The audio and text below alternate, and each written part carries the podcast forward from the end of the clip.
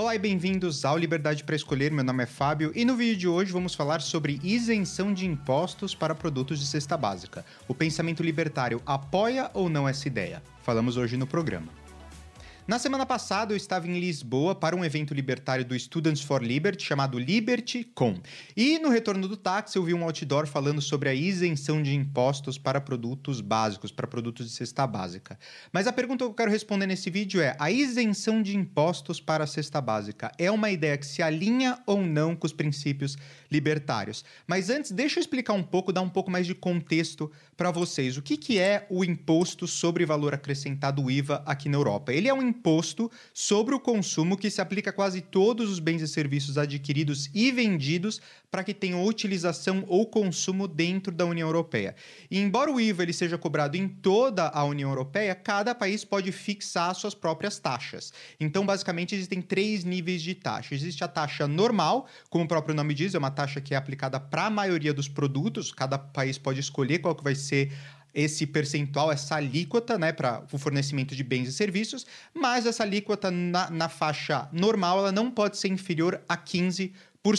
Ou seja, os produtos que estão dentro dessa taxa normal, eles não podem ter uma tributação IVA inferior a 15%.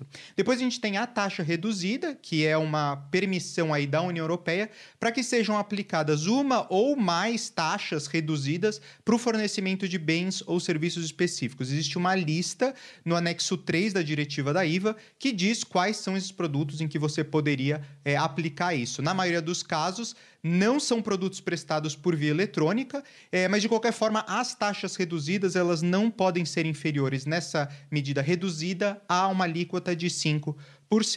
E depois a gente tem as taxas super reduzidas, ou seja, como o próprio nome diz também, são as taxas ainda com mais redução. Então, certos países da União Europeia eles podem aplicar as vendas de uma lista muito limitada de bens e serviços, essas taxas super reduzidas, ou seja, taxas que são inferiores a 5%, uma alíquota inferior a 5%. Existe a lei que regulamenta isso, que é a Diretiva 2006-112 do Conselho. Você pode ir lá pesquisar, olhar quais os produtos estão nessa lista.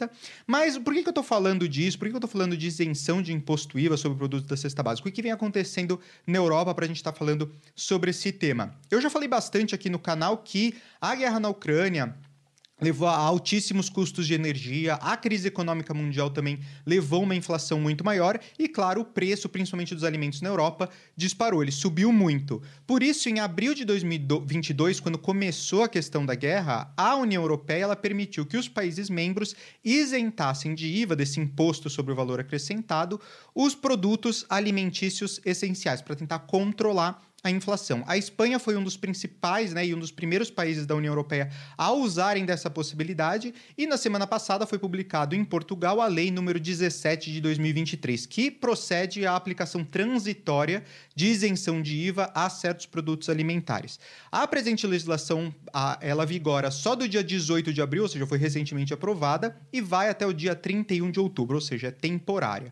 E isso vai se aplicar para cereais, frutas, legumes, arroz, laticínios, carne, carnes, peixes, ovos, gorduras e óleos, farinha e também para produtos especiais, como por exemplo os produtos sem glúten. E como muita gente sabe, a redução até isenção de impostos, ela faz parte dos ideais libertários, ela faz parte dos ideais de liberdade econômica. Mas o que significa isso? Significa que os pensadores libertários, eles defendem reduzir os obstáculos para o livre mercado, ou seja, criar condições onde as pessoas elas podem trocar produtos e serviços livremente para poder criar uma economia realmente de livre mercado. E a gente também acredita no pensamento libertário que essa possibilidade de trocar os produtos livremente é fundamental para o desenvolvimento econômico, para a redução da pobreza e para o fortalecimento da democracia e das liberdades do indivíduo. E um desses obstáculos, claro, são os tributos e taxas que o governo impõe sobre determinados itens, porque isso restringe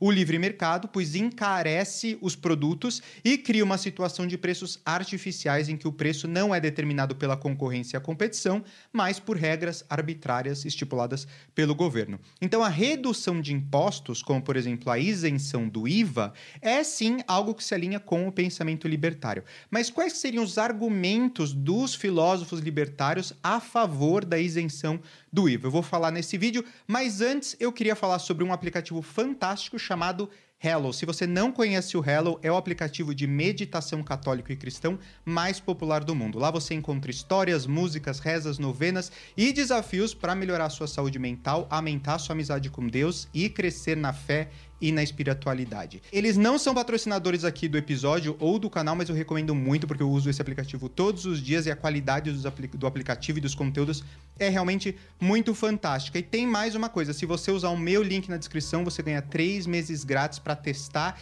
e ver se você gosta. O link é válido para apenas novas contas. Hello, H-A-L-L-O-W, o link está na descrição desse vídeo. Então, quais que seriam os argumentos a favor? Eu acho que a gente pode dividir os argumentos, na verdade, em três pilares. O primeiro é de liberdade individual. Então, os defensores do liberalismo econômico clássico, eles argumentam que os indivíduos devem ter a liberdade de gastar o seu dinheiro como eles acharem melhor. E a tributação, claro, excessiva sobre produtos básicos reduz essa liberdade e pode impedir que as pessoas comprem os itens necessários para suas vidas cotidianas. Ele tira a liberdade de escolha dos consumidores. Um dos autores para falar disso, claro, é o Hayek, um dos grandes pensadores do movimento libertário. No seu livro O Caminho da Servidão, ele diz, abre aspas, não há justificativa para a crença de que enquanto o poder é conferido por procedimento democrático, não pode ser arbitrário. Não é uma fonte, mas a limitação do poder que impede que ele seja arbitrário. A democracia garante um sistema de governo no qual a maioria deve governar, mas não pode garantir um sistema de governo no qual a maioria não governe de forma tirânica. Eu acho muito legal esse texto, esse trecho, porque ele fala livremente o core do movimento libertário, que é a questão de que só porque a gente tem democracia não significa que a gente esteja é, protegido de um governo autoritário, de um governo que governe ali nos interesses de uma minoria. Então, a gente está vendo isso acontecer muito no Brasil, a gente vê no mundo inteiro, na Europa, em Portugal, vários países em que você tem aí um governo eleito democraticamente, mas que cria um monte de leis é, para regulamentar a vida das pessoas que são autoritários e que não representam a maioria e o desejo das pessoas. Uma delas, por exemplo, que o governo está querendo empurrar muito forte agora no Brasil é a PL da fake news, que você vê que as empresas de social media, as empresas de busca, é, os consumidores, metade da sociedade, quando você olha ali as pesquisas, na verdade, mais da metade diz que não quer essa lei, mas é muito próximo, é quase 50-50 você está tendo nessa lei. Como um governo foi eleito de forma democrática, você consegue ter uma maioria ali no Congresso, você consegue aprovar uma lei que vai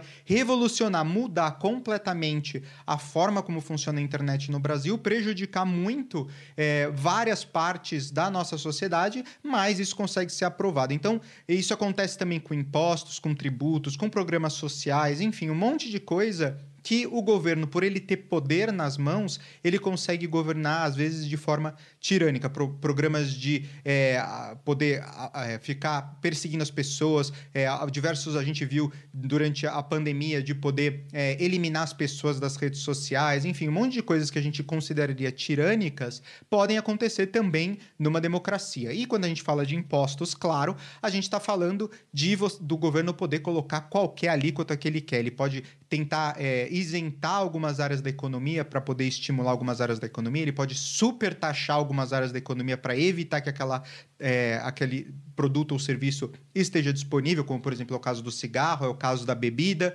é, enfim, o governo ele pode de várias formas mudar a dinâmica da economia, mudar a dinâmica de compra, de produção, enfim, afetar toda o equilíbrio da economia para um prol que talvez beneficie uma minoria da quantidade ou alguma coisa que o governo ache que é o caminho certo, em vez de deixar os consumidores e a sociedade decidirem. Então, um dos primeiros pontos na questão de liberdade individual é a questão do poder que o governo tem. Isso continua, por exemplo, com outro, outro autor chamado Murray Rothbard, que ele fala no seu livro Por uma Nova Liberdade, o Manifesto Libertário, ele diz, abre aspas, sustentamos que a extensão do governo é muito, muito grande e, portanto, o escopo da coerção e os limites da liberdade são muito restritos, quando medidos pelos princípios da liberdade. De novo, aqui ele está falando que o governo é tão grande e o governo tem o poder da coerção, que ele pode implementar coisas que às vezes são impopulares ou que forçam um desequilíbrio no mercado, simplesmente pelo fato dele ter o poder da coerção, o poder da força, né? A gente delega o poder da força para o governo poder implementar as leis e regulamentações. Por último, Milton Friedman que, claro, dá o nome aqui também do canal, no seu livro Capitalismo e Liberdade, ele fala, abre aspas, a grande virtude de um sistema de mercado livre é que ele não se importa com a cor das pessoas, não se importa com a sua religião. Ele só se importa se elas podem produzir algo que você queira comprar. É o sistema mais eficaz que descobrimos para permitir que as pessoas que se odeiam lidem umas com as outras e se ajudem. Ou seja, é realmente isso. Você tem, por exemplo, judeus e árabes que produzem produtos diversos que podem, numa economia de livre mercado, colaborarem para produzir uma coisa junto, mesmo que essas duas, é, esses dois lados tenham religiões, religiões opostas, que não gostem umas das outras. Enfim, existem diversos outros exemplos de é, grupos, tribos, enfim, é, no mundo inteiro de de pessoas que não se suportam, que não conseguem viver em conjunto, que não conseguem fazer nada junto, mas que dentro de um modelo de livre mercado eles colaboram, se ajudam para que os dois tenham ganhos mútuos, ou seja, os dois consigam crescer economicamente. Eu produzo uma parte, você produz outra, porque eu sou especialista nisso, você é especialista naquilo. Quando a gente junta as duas coisas, a gente consegue ter um valor agregado maior e a gente vende para o mercado, para o resto do mundo, esse produto melhor. É o princípio da liberdade econômica que o meu Milton Friedman fala tanto em todos os seus livros, mas que, claro, fala também sobre liberdade individual, ou seja, você não está sendo forçado, não tem coerção para que você faça alguma coisa, você faz de livre e espontânea vontade. O segundo tópico, claro, o segundo pilar seria eficiência de mercado. Alguns pensadores do movimento libertário argumentam que a tributação sobre produtos básicos distorce o mercado e impede que ele opere de forma eficiente. Quando os impostos aumentam, o preço dos bens para os consumidores tendem também a aumentar, ou seja, eles tendem a comprar menos, ou também de achar produtos que sejam substitutos, enquanto os produtores eles vão ter, claro, que reduzir a oferta para reequilibrar a questão de preço e oferta dos produtos que estão sendo oferecidos ou serviços que estão sendo oferecidos. Isso pode levar a um desequilíbrio na oferta e na demanda, o que pode prejudicar tanto os produtores quanto os consumidores. A gente fala isso sempre aqui. Então, por exemplo, se o governo super taxar o leite ou super taxar a carne, os consumidores eles vão tentar achar alternativas. Ah, se está super taxada a carne de boi, eu vou tentar comer frango. Se todas as carnes estão super taxadas, eu vou começar a consumir ovos. Os consumidores eles vão, claro, tentar mudar os seus hábitos e costumes, porque o consumidor ele tem ali um valor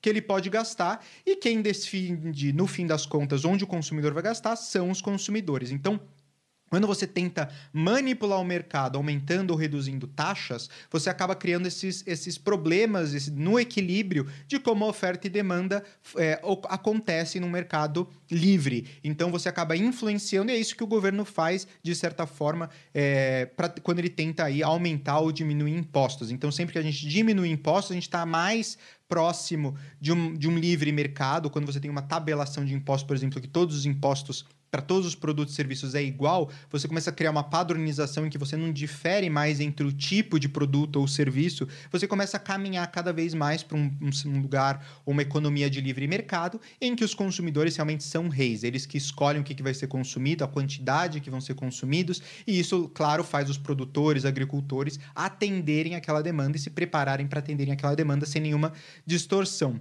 Outro pensador também muito importante, claro, sobre isso é o Ludwig Ludwig von Mises, e ele fala no seu livro Ação Humana, um tratado de economia, abre aspas, o sistema capitalista de produção é uma democracia econômica da qual cada centavo dá direito a voto. Os consumidores são o povo soberano. Os capitalistas, os empresários e os agricultores são os mandatários do povo. Se eles não obedecem e falham em produzir com o custo mais baixo possível o que os consumidores estão pedindo, eles perdem os seus cargos. Que é exatamente o que eu estou falando. Num, num momento em que você tem uma sociedade e uma economia de livre mercado, os consumidores eles são reis. E quando, todas as críticas, digamos, ou grande parte das críticas ao capitalismo, que é você fazer protecionismo, você colocar taxas abusivas e diversas outras coisas, elas acabam sendo solucionadas quando você tem a liberdade das empresas e dos consumidores poderem fazer trocas de forma livre, sem que tenha nenhuma alteração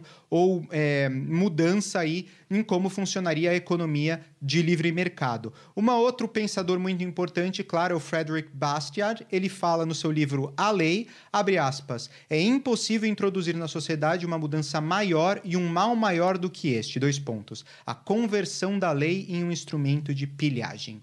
E aqui eu quero comentar, na verdade, sobre um caso recente em Portugal, que na verdade deve fazer uns 3 a 5 anos que isso aconteceu, mas quando chegou o Uber e todas as scooters em Portugal, né, de compartilhamento, do sharing economy, que a gente fala também tanto aqui no canal, aconteceu que as pessoas começaram a reclamar muito que tinham as bicicletas, os patinetes jogados em todo lugar, isso atrapalhava as calçadas, isso criava poluição visual, enfim, as críticas com relação dos, dos cidadãos e da população com relação a esses produtos e serviços foi enorme. O governo português, então, claro, começou já a pensar uma legislação para banir essas, esses patinetes, essas bicicletas, enfim, tirar esse, é, esse serviço que estava sendo tão bom para os consumidores que podem agora ter mais uma alternativa para poder se locomover de um lado a outro da cidade, eles começaram a limitar isso e queriam restringir completamente ou criar regras muito duras. O pensamento libertário, na verdade, mudou a questão, porque o governo, com um pensamento mais libertário, falou: ao invés da gente criar uma lei, vamos fazer um acordo, então vamos fazer um contrato com essas empresas que prestam esse serviço, com algumas regras e limitações, e elas vão ter que seguir essas regras e li limitações dentro desse acordo, dentro dessa, desse contrato que a gente está assinando entre as partes. Então, as prefeituras, a Prefeitura do Porto e a Prefeitura de Lisboa, fizeram esse contrato e assinaram esse contrato é, entre as empresas, e isso fez com que regulamentasse, de certa forma, como seria a operação e o funcionamento dessas empresas, sem a necessidade de criar uma lei, porque uma vez que a gente passa uma lei, aquela lei fica para sempre, é super difícil a gente tirar. Daqui 20 anos a gente tem novas tecnologias, novas coisas e a lei está ultrapassada.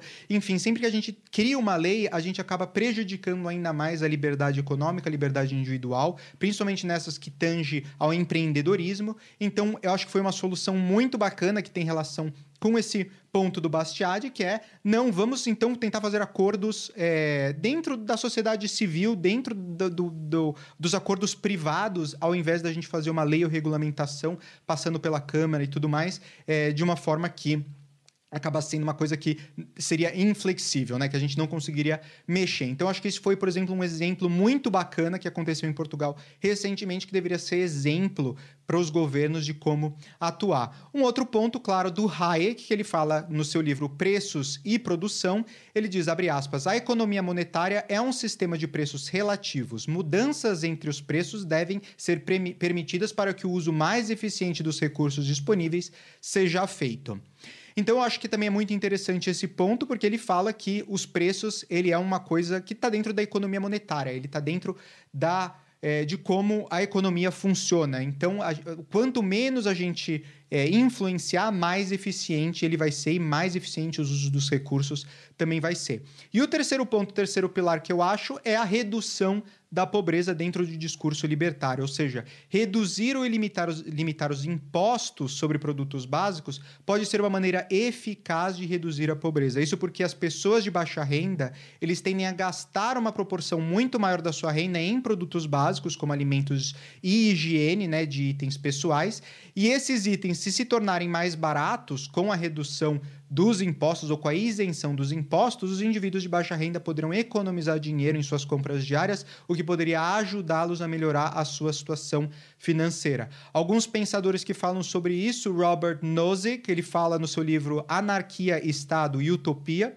abre aspas, a tributação dos rendimentos do trabalho está em pé de igualdade com o trabalho forçado. A apreensão dos resultados do trabalho de alguém é equivalente a aprender horas dele e direcioná-lo para para realizar várias atividades. Aqui, claro, é um pouco mais anarquista no sentido de que ele, eh, esse pensamento diz que toda vez que você está tirando dinheiro de, do bolso de alguém que trabalhou para ganhar aquilo, você não está simplesmente tirando dinheiro do bolso daquela pessoa, mas você está tirando a dignidade dele e você está tirando também, claro, as horas de trabalho. Então é como se parte das horas de trabalho que ele se dedicou para a empresa ou se dedicou a ele mesmo no empreendedorismo para criar novas coisas, um artesão, por exemplo, para trabalhar na, nos, nos seus projetos e criar suas coisas, é basicamente você pegar horas daquele trabalho e falar assim: não, então essas horas você, na verdade, agora vai trabalhar para o governo para poder pagar pela sua simples existência ou pelos produtos que você quer consumir. Então, basicamente, essa ideia eu acho interessante fazer esse paralelo,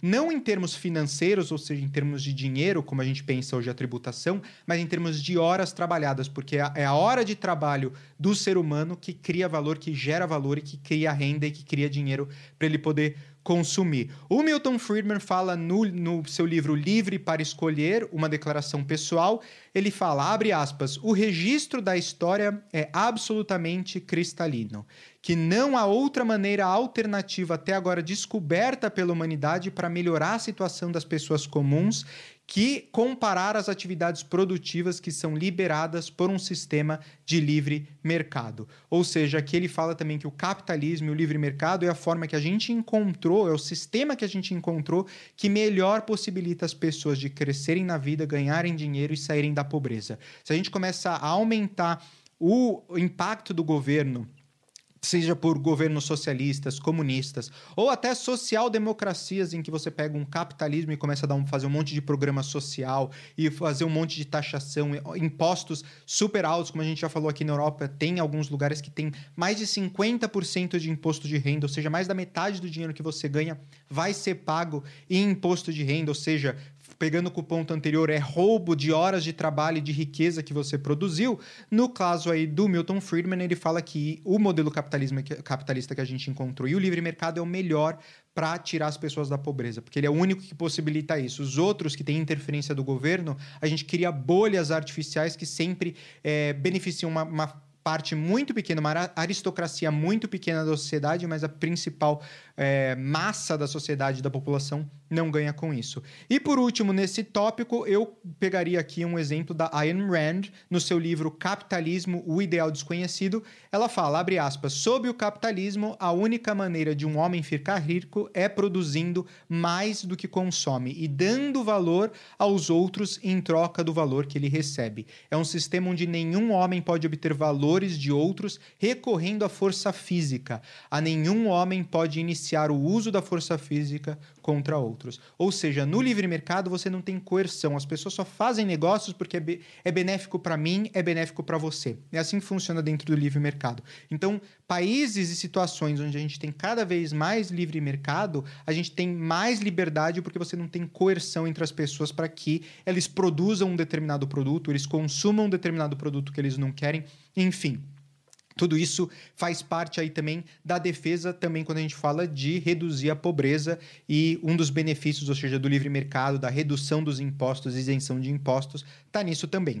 Mas eu queria falar, antes da gente terminar, falar das diferenças entre as leis de isenção de IVA que foram criadas e o pensamento libertário, porque também não é 100% alinhado. Então a primeira coisa é que as isenções de impostos, elas não são transitórias ou temporárias nessa nova regulamentação que foi feita em Portugal ou na Espanha ou que foi aprovada pela Comissão Europeia. Mas essa, isso deveria ser um objetivo final, ou seja, o objetivo maior de uma sociedade baseada em livre mercado, em reduzir impostos e fazer mais isenções de impostos. Então eu acho ótimo que os governos estejam nesse momento para reduzir a inflação, reduzindo os impostos e dando isenção de IVA para vários produtos, mas o objetivo tem que ser a redução total e a isenção total de vários produtos que não seja só produtos de cesta básica, mas qualquer produto que no livre mercado os consumidores estariam interessados em consumir. Um segundo ponto é que na nossa lei e regulamentação que foi aprovado, não há diferenciação, como eu falei, entre produtos e serviços. E num mercado ideal, quem define o que é essencial são os consumidores. Então, nesse caso, não haveria diferença de alíquota